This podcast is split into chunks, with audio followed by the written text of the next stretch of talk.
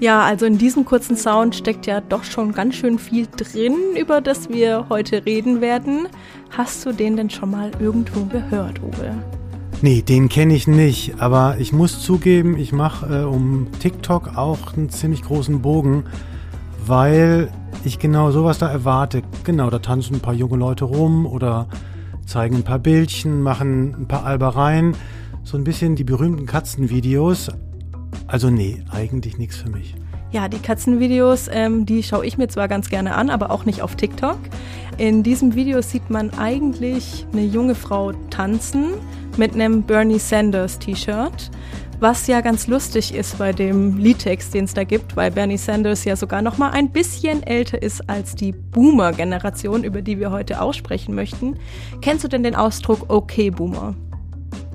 Ja, den kenne ich nicht nur, den äh, habe ich sogar eine Zeit lang täglich fast gehört. Das bleibt nicht aus, wenn man Kinder hat in der äh, Gen Z, die einen dann mit Okay Boomer ein bisschen durch den Tag begleiten. Das kenne ich also, war aber nie böse gemeint und ja, die Generationen sind nun mal sehr unterschiedlich, die Gen Z und die Boomer, zu denen ich gehöre. Genau, und über diesen Unterschied wollen wir heute sprechen im FAZ-Podcast Beruf und Chance. Ich bin Stephanie Diemand, Wirtschaftsredakteurin bei der FAZ. Ich bin Uwe Marx, ebenfalls Redakteur in der Wirtschaft der FAZ und wir beschäftigen uns hier im Podcast jede Woche mit der Frage, wie Arbeit glücklich macht. Ich habe für den Podcast mit Jo Dietrich gesprochen, der gehört selber zur Gen Z. Er ist Mitgründer der Beratungs- und Marketingagentur ZIEM. Die haben sich ganz auf die junge Generation spezialisiert. Sie wollen also Unternehmen dabei helfen, diese Zielgruppe anzusprechen, sei es mit einem TikTok-Kanal oder einfach dabei helfen, junge Arbeitnehmer anzuwerben. Mein Gesprächspartner war äh, einerseits Rüdiger Maas, Gründer des Instituts für Generationenforschung in Augsburg, Jahrgang 1979, also genau zwischen diesen beiden Generationen gelegen, über die wir heute sprechen. Und dann noch Johannes Schwörer, ein richtiger Boomer, 1967 geboren, Unternehmer mit einem Fertighausunternehmen, äh, mehr als 1000 Beschäftigte. Und der muss es ja schaffen, junge Leute aus der Gen Z für sich zu gewinnen. Denn es wird sowieso immer schwerer, Leute zu kriegen. Ja, ich denke, zuerst müssen wir eigentlich mal klären, was sind eigentlich Boomer und Gen Z? Also wer dazu zählt, ich kann ja mal den Anfang machen mit der Gen Z. Dazu zählen in der Regel Menschen, die zwischen den Jahren 1996 und 2009 geboren sind. Ich gehöre also schon mal nicht mehr dazu. Ich bin nämlich, ja, vier Jahre zu alt. Bei der Gen Z ist es äh, relativ eindeutig oder man ist sich relativ einig, wer das ist. Bei den Boomern ist es nicht ganz so. Da fangen manche an zu zählen unmittelbar nach dem Krieg, 46 bis in die 60er Jahre rein. Andere fangen an von 1955 zu zählen bis Ende der 60er Jahre. Dann kommen auch 15 Jahre zusammen. Aber unabhängig davon ist äh, völlig klar, um was es geht. Nämlich die geburtenstärksten Jahrgänge des Landes. Das hatte so seinen Höhepunkt 64. Da wurden 1,3 Millionen Menschen geboren. Das gab es nie vorher und nie danach. Also einfach eine Generation der extrem vielen. Ich habe hier einmal bei Jo Dietrich nachgefragt, wie die Gen Z sich von den anderen Generationen unterscheidet. Dietrich ist der Co-Chef der Agentur ZIEM. Dort arbeiten Menschen, die im Durchschnitt 21 Jahre alt sind. Und ähm, ich würde mal sagen, da muss er es ja eigentlich wissen. Was junge Menschen unterscheidet, ist ganz grundsätzlich einerseits der Kontext, in dem sie aufgewachsen sind, der halt ein anderer war als der ihrer Eltern zum Beispiel oder Großeltern sogar und äh, der ja, ändert, wie wir die Welt anschauen. Zum Beispiel, wenn du mit einem Smartphone aufgewachsen bist und Social Media, wo du dich dein Leben lang äh, mit Menschen auf der ganzen Welt vergleichen konntest, dann ist das einfach ein anderer, eine andere Perspektive, weder wenn du das nicht konntest und dein Horizont vielleicht, weiß nicht, das Dorf, die Schule, die Nachbarschaft war. Das ist mal die eine Seite und die andere Seite ist halt auch die Welt, die heute schlichtweg eine andere ist als die früher, äh, mit anderen Sorgen, anderen Möglichkeiten, anderen Wünschen. Und äh, gerade am Arbeitsmarkt nicht super spannend äh, mit der Situation des Fachkräftemangels, der Ausgangssituation, in die junge Menschen da eigentlich hineinkommen. Ähm, Was er also sagen möchte, ist, dass wir doch alle irgendwie Kinder unserer Zeit sind. Was macht denn den Boomer aus? Das kann ich gut beurteilen, weil ich äh, als ja, ein Jahrgang 1964 äh, auf dem Höhepunkt sozusagen der Boomerjahre äh, geboren wurde. Vor allem waren es vor allem immer sehr viele. Also von den Boomern gab es, ob jetzt 64 oder davor oder danach in jedem Jahr unglaublich viele Geburten, also unglaublich viele Kinder, Jugendliche, junge Erwachsene. Man war gewöhnt, es sind immer reichlich der gleichen Generation mit unterwegs. Äh, das bedeutete, man hat sich ein bisschen eingereiht, man hat klaglos mitgemacht, klaglos auch gearbeitet.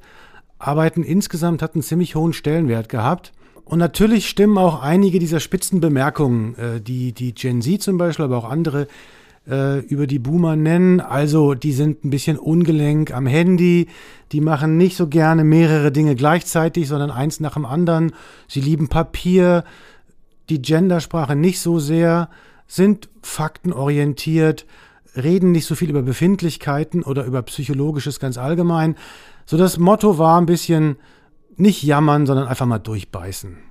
Und ich bin ja so ein bisschen zwischen den Generationen, aber ich würde jetzt mal behaupten, ich bin näher am Z als am Boomertum, auch wenn ich eigentlich Generation Y bin, aber ich glaube sowieso, ja, diese ganzen Grenzen sind recht fließend und ich habe zumindest manchmal das Gefühl, in dieser ganzen Debatte geht es vor allem um Jung gegen Alt.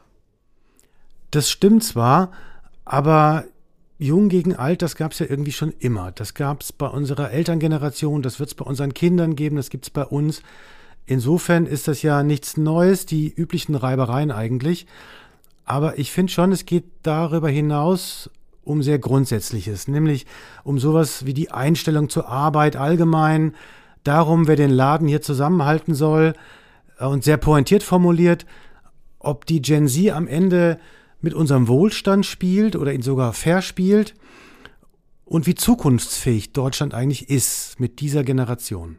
Ja, das finde ich interessant. Du gehst ja äh, ganz schön hart ins Gericht eigentlich mit der Gen Z.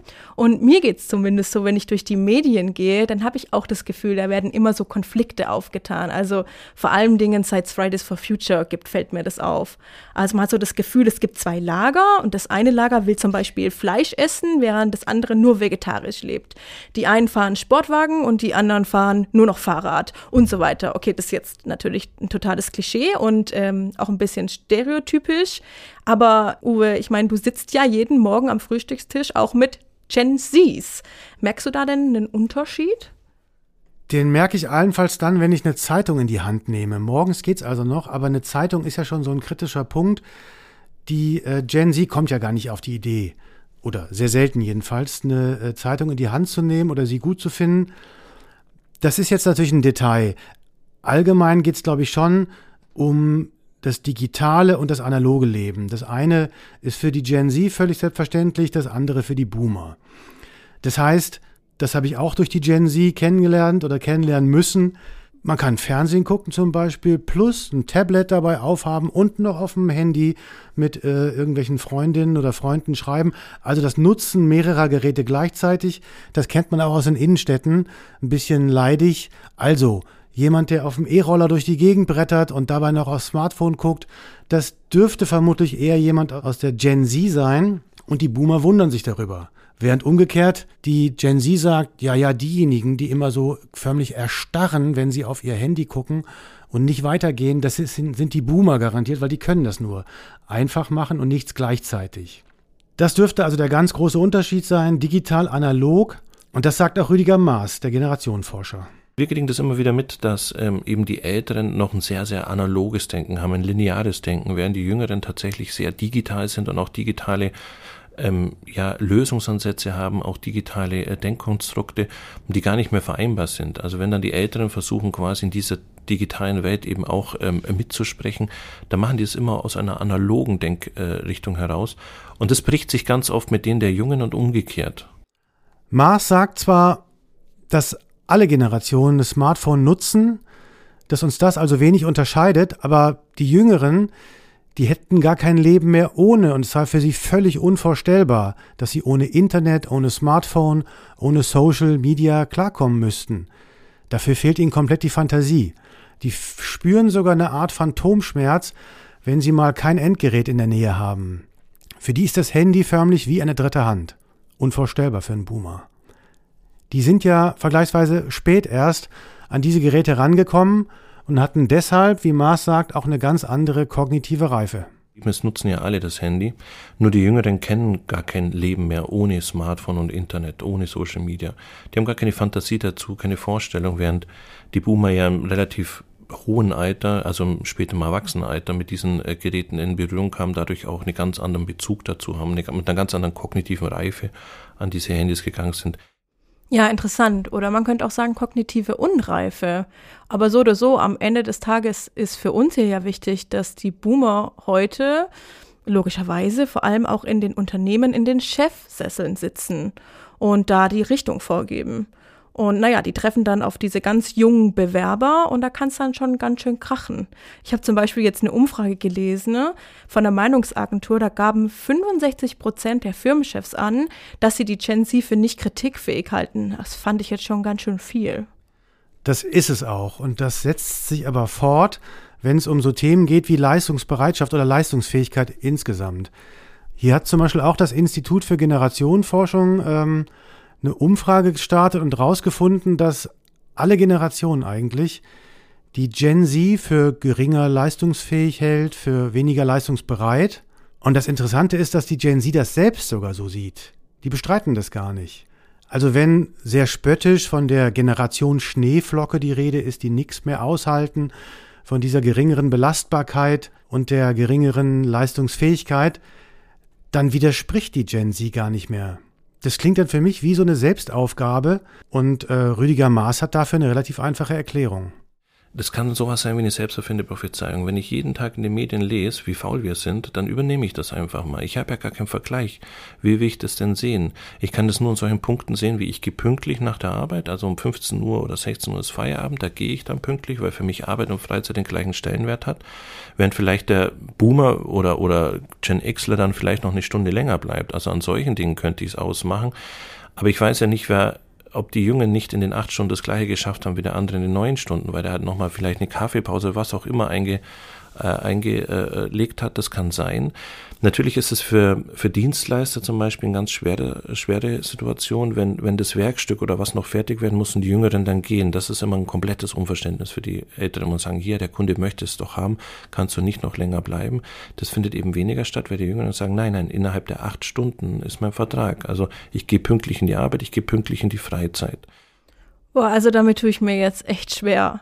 Ich meine, es kann ja auch einen ganz anderen Grund haben, weshalb junge Menschen nicht Überstunde nach Überstunde schaffen wollen. Jo Dietrich glaubt zum Beispiel, dass es auch damit zu tun hat, dass diese Generation viel offener über Mental Health spricht. Was man sieht bei Jungen, ist, dass das Thema von mentaler Gesundheit halt auch viel breiter diskutiert wird. Das heißt, vielleicht, das weiß ich ja nicht, wie es früher war, aber vielleicht waren die Menschen auch da massiv unter Druck und es ging ihnen nicht gut, aber sie haben es halt irgendwie versteckt oder unterdrückt und heute ähm, ist halt das Bewusstsein da, dass das ein wichtiger Teil der Gesundheit ist. Und gerade bei jungen Menschen ist es ein riesiges Thema, man spricht drüber und deshalb ist man sich auch bewusster, ob es einem gut geht oder nicht gut geht. Äh, und man spürt halt, man spürt halt den Druck und, und, und spricht drüber. Ich glaube, das ähm, kann man auch damit erklären. Also es geht dann weniger darum, dass man weniger belastbar ist, sondern dass man klarer seine Grenzen formuliert. Und dann wären wir da wieder bei so einer Balance zwischen Arbeit und Freizeit. Und das finde ich schon gut. Das finden nicht alle gut oder jedenfalls fremdeln einige mit der Einstellung. Wir hatten zum Beispiel bei der FAZ kürzlich ein Interview mit Nicola Leibinger-Kammeler, Chefin und Eigentümerin von Trumpf, einem der fortschrittlichsten Unternehmen des Landes, Hochtechnologie. Aber die hat ganz deutlich gesagt, so ein Begriff wie Work-Life-Balance, den man ja der Gen Z zuschreibt, den kann sie überhaupt nicht mehr hören. Also die hat richtig die Krise oder kriegt die Krise, wenn sie so eine, so eine Umschreibung hört. Da ist sie nicht die einzige. Andrea Nahles beispielsweise, die Chefin der Bundesagentur für Arbeit, sagte, dass Arbeit kein Ponyhof sei auch ja ein deutlicher Hinweis an die Gen Z. Steffen Kampeter, das geht so weiter, Chef der Arbeitgeberverbände, sagt, Arbeit müsse mal wieder so richtig Bock machen. Unterstellt ja auch, ja, die Jüngeren, denen macht es nicht so richtig Bock. Die lassen das so laufen. Also es gibt schon einige, die richtig die Krise kriegen, wenn sie an die vermeintlichen Eigenschaften der Gen Z denken. Oder was sie daran zu erkennen glauben. Ja, also da bekomme ich ja fast schon die Krise, wenn ich sowas höre. Übrigens, Work-Life-Balance wird ja sogar meiner Generation, also den Millennials, zugeschrieben. Ähm, und äh, ich war, das fällt mir jetzt gerade ein, letztens auf so einem Event und das passt vielleicht auch ganz gut, was Frau Leibinger-Kammüller gesagt hat. Übrigens, das Interview können Sie in den Shownotes finden. Da hat eine Führungskraft gesagt, ihr sei es egal, wo sie arbeitet, also in welcher Großstadt, weil sie sowieso die meiste Zeit auf der Arbeit verbringt. Und natürlich voll okay, aber ich persönlich wollte das zum Beispiel nicht leisten. Also für mich spielt wenn ich jetzt so über ein gutes Leben nachdenke, Arbeit zwar schon eine Rolle, aber eben nicht nur alleine Arbeit, sondern eben auch, was ich in meiner Freizeit mache, ähm, mit welchen Menschen ich mich umgebe, außerhalb meiner Kollegenschaft. Äh, Im Grunde nutzt die Gen Z ja auch nur das, was ihnen der Arbeitsmarkt bietet. Das heißt, wir haben einen kapitalen Arbeitskräftemangel und die Unternehmer suchen händeringend nach Leuten. Die können froh sein, wenn sie welche finden und sind sehr stark angewiesen auf die Gen Z. Die verhält sich also ziemlich rational. Die sagen einfach, wir gucken, was sich uns bietet und dementsprechend verhalten wir uns. Und es gibt ja auch Untersuchungen, die ziemlich interessant sind und besagen, dass die Grundeinstellung zur Arbeit zwischen den Generationen, also auch zwischen diesen extrem unterschiedlichen Generationen Boomer und Gen Z, gar nicht so groß sind. Also wenn es zum Beispiel um äh, Arbeitszufriedenheit geht, um eine gute Arbeitsatmosphäre, um sinnhaftiges Arbeiten, dann wollen alle am Ende das Gleiche. Und das bedeutet auch, alle arbeiten auch gerne, und zwar auch die Gen Z, der man gerne was anderes unterstellt. Nur die, die Bedingungen sind nun mal heute komplett anders als zu Zeiten der Boomer. Und das sagt auch Rüdiger Maas, der Generationenforscher. Ja, ja, also finanziell und politisch sind die Älteren absolut in der Macht, da haben die Jüngeren gar keine Chance. Äh, in vielen, vielen Bereichen sehen wir das. Auch äh, vor allem, wenn es um Themen der Zukunft geht, ist natürlich fragwürdig. Da müssen wir natürlich schon verstehen, was dann danach kommt. Ähm, auf dem Arbeitsmarkt schaut es genau andersrum aus. Da können sich tatsächlich die Jüngeren aussuchen, die können tatsächlich eine Forderung machen. Wir sehen, dass auch viele Unternehmen gehen tatsächlich auf solche Dinge ein. Es wird in vielerorts jetzt diese Vier-Tage-Woche diskutiert, Teilzeit, was das ist mit das, was die Jüngeren fordern, weil die einfach sagen, schau mal, ich werde mir nie ein Haus leisten können. Entweder erbe ich eins, also muss ich nicht viel arbeiten, oder ich erbe keins, kann mir eh keins leisten, also muss ich nicht viel arbeiten. Das mhm. ist jetzt so eine, ja, so ein Narrativ bei den Jüngeren und vielerorts muss man sagen, haben sie auch recht. Mhm. Wenn ich sehe, dass ein vernünftiges Haus in München vier Millionen kostet, dann wird das ein normaler Arbeiter so nicht einspielen. Steffi, hat dich schon mal der Gedanke gestreift, dass beruflicher Ehrgeiz sich sowieso nicht lohnt, weil da geht es allenfalls darum, ob man sich ein paar Quadratmeter Wohnung, Mietwohnung mehr leisten kann. Äh, um die Schaffung von Eigentum kann es schon gar nicht mehr gehen. Oder ist dir dieser Gedanke fremd? Mm, ich kann das schon so ein bisschen nachvollziehen, dass man, wenn man jung ist, das Gefühl hat, man kann nicht mehr so einfach das erreichen, was vielleicht die Generation der Eltern, also meine Eltern beispielsweise haben ein Eigenheim, dass das für mich deutlich schwerer geworden ist, das zu erreichen. Ich glaube aber auch, dass ich per se eben ein Privileg habe mit meiner Arbeit, weil mir die einfach viel, viel Freude macht. Und ähm, mir ist dabei Gehalt auch nicht komplett unwichtig. Ich finde, Arbeit ist kein Hobby. Ich glaube aber schon, dass auch die Gen Z insgesamt Wert aufs Gehalt legt. Also spielt eben eine Rolle, nur nicht die einzige. Aktuell ist es so. Und wir arbeiten ganz grundsätzlich mit dem Loft-Job-Modell, das wir selber entwickelt haben. Und es zeigt eigentlich die drei Dimensionen, äh, die ein Arbeitgeber anschauen muss, ähm, weil es die sind, die junge Mitarbeitende wirklich interessieren für die Attraktivität. Und zwar erstens das Cash, also wie viel verdiene ich im Vergleich zu Alternativen. Zweitens die interne Wertschätzung, also was macht das Unternehmen für mich. Und die dritte Säule ist die externe Wertschätzung. Und das bedeutet, ähm, wie das Umfeld auf meinen Job, meinen Arbeitgeber reagiert.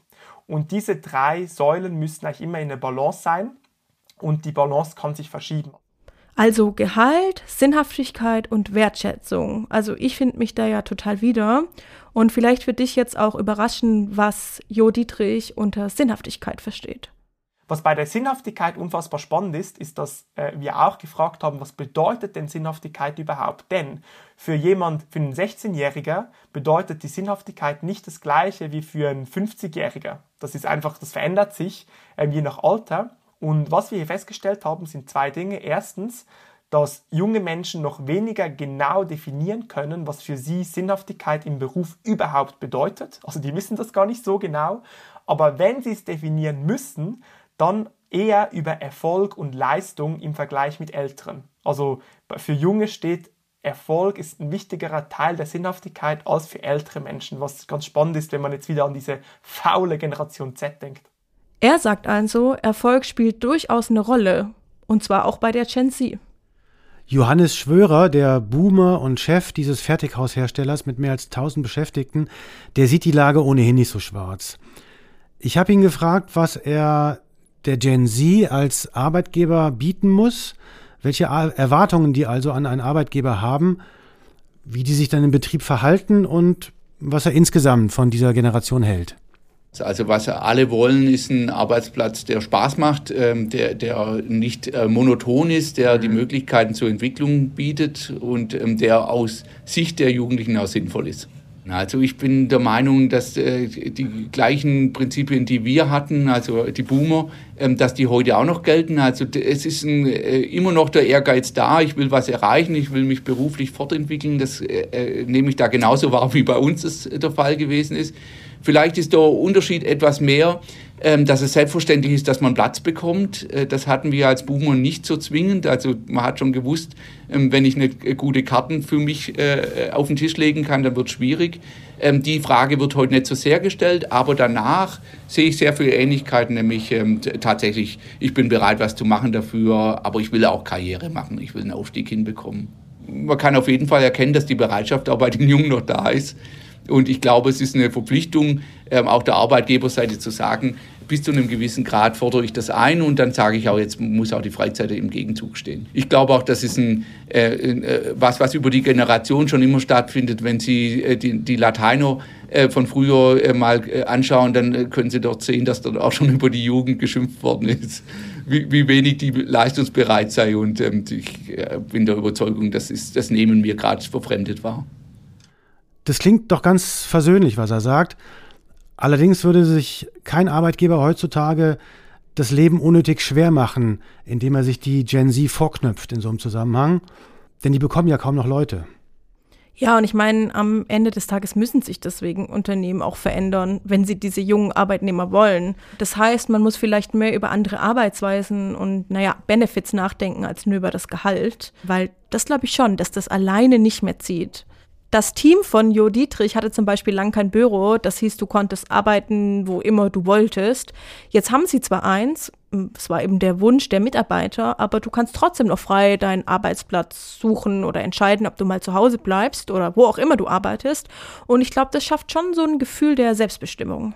Rüdiger Maas, der Generationenforscher, sagt, dass Unternehmen einerseits wahnsinnig viel Geduld mitbringen müssen mit den jungen Leuten, aber dass sie gleichzeitig ihre Unternehmen keinesfalls der Gen Z ausliefern dürfen. Das ist ein ziemlicher Spagat. Was der Unternehmer, was der Unternehmer machen muss, er muss äh, Generation diverser denken. Das heißt, also ich kann jetzt nicht mein ganzes Unternehmen auf die Jüngeren fokussieren. Ich würde die Älteren verlieren. Warum? Weil dann kommt sowas wie Sozialneid und so weiter und so fort. Ich muss aber dennoch im Kopf haben, da kommt eine völlig andere bespielte Kohorte, die gar nicht so den, den Ansatz hat, lange im Unternehmen zu bleiben. Also im Schnitt 365 Tage in Deutschland. Das heißt, ich komme und habe gar nicht das Ziel, fünf oder sechs dort zu sein. Und das muss man wissen. Und ich muss wissen, dass sie völlig anders bespielt sind. Das heißt also, wenn ich die jetzt mit Dingen konfrontiere, was, was vorher völlig normal war zum Beispiel, auf fremde Menschen zugehen, Menschen anrufen, die man nicht kennt. Also all solche äh, Grundtechniken, die alle Generationen davor in der Automatik hatten, haben die nicht mehr. Das heißt also, es sind viele Dinge, die, die, ähm, die es schwieriger machen. Das heißt, ich brauche jemanden in Ausbildern, Vorgesetzten, der sehr viel Geduld mitbringt, der sich die Zeit nimmt, das aufzuholen, weil die lernen sehr schnell. Ich muss nur die Möglichkeit geben, dass sie sich bei mir integrieren können, ohne dass ich mein, mein Unternehmen jetzt ändern, anpassen. Das ist ganz interessant. Viele Unternehmer fragen mich, was kann ich denn von den Jüngeren lernen? Da sage ich, prinzipiell können wir von jedem Menschen was lernen, aber den Ansatz finde ich nicht richtig. Jetzt habe ich ein erfolgreiches Unternehmen, ähm, 20 Jahre ähm, ähm, erfolgreich auf dem Markt, habe mehrere tausend Angestellten äh, und jetzt will ich von einem 20-Jährigen lernen, was ich alles ändern soll. Der kommt doch hin und will von euch was lernen. Wir sollten uns eher die Frage stellen, wie kann ich den Jüngeren begeistern, wie kann ich den für mich gewinnen, wie kann ich dem noch was beibringen. Das mhm. heißt, wir müssen wieder lernen, auch Vorbilder in dieser Richtung zu sein, also auch Vorbilder in der digitalen Welt zu sein, weil immer wenn wir das entlehnen, also wenn wir den Jüngeren die Möglichkeit geben, die sollen uns mal sagen, was wir machen, mhm. suggerieren wir denen, die hätten einen höheren moralischen Kompass. Und das passiert gerade überall. Ja, das finde ich doch mal einen ganz guten Ansatz, dieses Voneinander lernen. Was ich ja interessant fand, bei ZIEM kannst du dich ohne Abiturzeugnis bewerben. Das spielt eigentlich keine Rolle, ähm, außer da bewirbt sich eben jemand mit Top-Noten. Aber wenn du keine Top-Noten hast, dann solltest du es eher nicht mitschicken. Und wie wählen die dann ihre Kandidaten aus? Können wir ja mal Judith erzählen lassen. Wir haben eigentlich, ähm, ich sag mal, zwei wichtigste Parameter, die wir anschauen ähm, bei Talenten. Das erste ist Leadership-Kompetenz und das bedeutet nicht, dass man andere Menschen führen kann, weil das ist auch schwierig bei der Altersgruppe, die wir mehrheitlich rekrutieren. Also bei uns das Team ist zwischen 16 und 26 Jahre alt äh, aktuell. Ähm, Leadership-Kompetenz bedeutet für mich oder für uns, dass man sich selbst führen kann. Und das schauen wir eigentlich, indem dass ähm, die Menschen, die bei uns arbeiten, alle schon Projekte ähm, alleine umgesetzt haben. Und das spielt dann halt wie keine Rolle, ob es eine großartige Abiturarbeit war ähm, oder ob es ein YouTube-Kanal war, den man irgendwie selber aufgebaut und geführt hat oder eine Modemarke, die man gelauncht hat und alles und so weiter.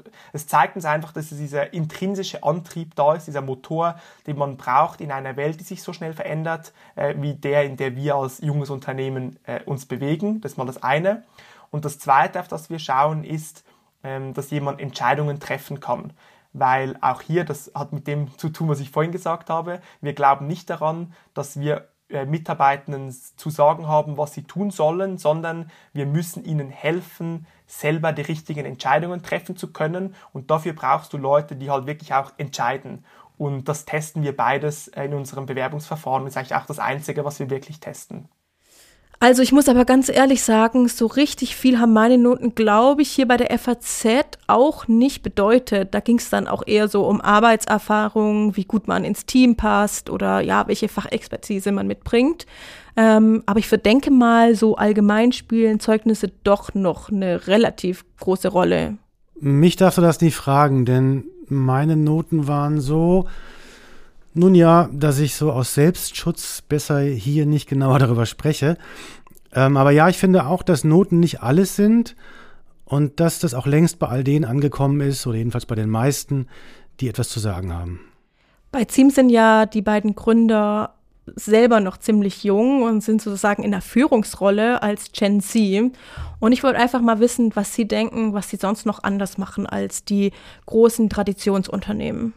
Das geht von der ganzen flachen Hierarchie, über die Kultur, die wir im Unternehmen haben, über Team-Events, die jeden Monat stattfinden, über das, was, das gar keine Rolle spielt. Zum Beispiel bei der Arbeitszeit ist spannend. Wir schauen zwar, dass niemand zu viel macht, aber wir setzen nicht voraus, wie viel man machen muss. Es gibt auch kein Ferienmaximum, das gesetzt wird und so weiter und so fort. Ich glaube, hier haben wir ganz stark die Meinung, dass auch wenn die Menschen bei uns sehr jung sind, die meisten sind erwachsen und erwachsene Menschen können selber entscheiden und unsere Verantwortung ist es, die richtigen Menschen ins Unternehmen zu holen und wenn sie da sind, sich entfalten zu lassen und nicht ihnen zu sagen, was sie zu tun und nicht zu tun haben. Aber Judith sagt schon auch, dass es für ihn viel leichter ist als für einen großen Konzern, weil bei ihm arbeiten eben nur Menschen aus einer gewissen Altersgruppe. Das heißt, die müssen jetzt nicht zwei unterschiedliche Kulturen miteinander vereinbaren. Aber er ist der Meinung, auch große Konzerne würden heute schon stärker auf die Wünsche ihrer Arbeitnehmer eingehen. Also zum Beispiel, wenn es ums Remote-Arbeiten geht und so weiter. Ähm, was ich übrigens lustig fand, er meinte zu mir, er müsse schon mal darauf achten, dass die Leute genug Urlaub nehmen. Und da muss ich ehrlich sagen, bin ich schon irgendwie froh, dass wir einfach vorgegebene Urlaubstage haben. Also mir passiert es echt selten, dass ich meine Urlaubstage vergesse. Da könnte man ja ganz spöttisch sagen, ähm, für die Gen Z ist doch sowieso egal, wo sie Urlaub machen und wann. Die leben doch sowieso nur in ihrem Smartphone oder ihrem Tablet. Und ob sie da in Bali sitzen und reingucken oder in Bamberg oder in Berlin oder sonst wo, das macht doch keinen Unterschied. Kleine Boomerspitze am Ende. Ja, ich habe es mir ja jetzt die ganze Zeit verkniffen, jetzt muss ich es doch mal sagen. Okay, Boomer. Ich verzeih dir. Ja, vielen lieben Dank und das war's jetzt auch mit unserer Folge. Wir bedanken uns auch bei den Männern hinter der Scheibe, David Brucklacher und Kevin Kremmel. Wir freuen uns, wenn Sie in der nächsten Woche wieder reinhören im FAZ Beruf und Chance Podcast.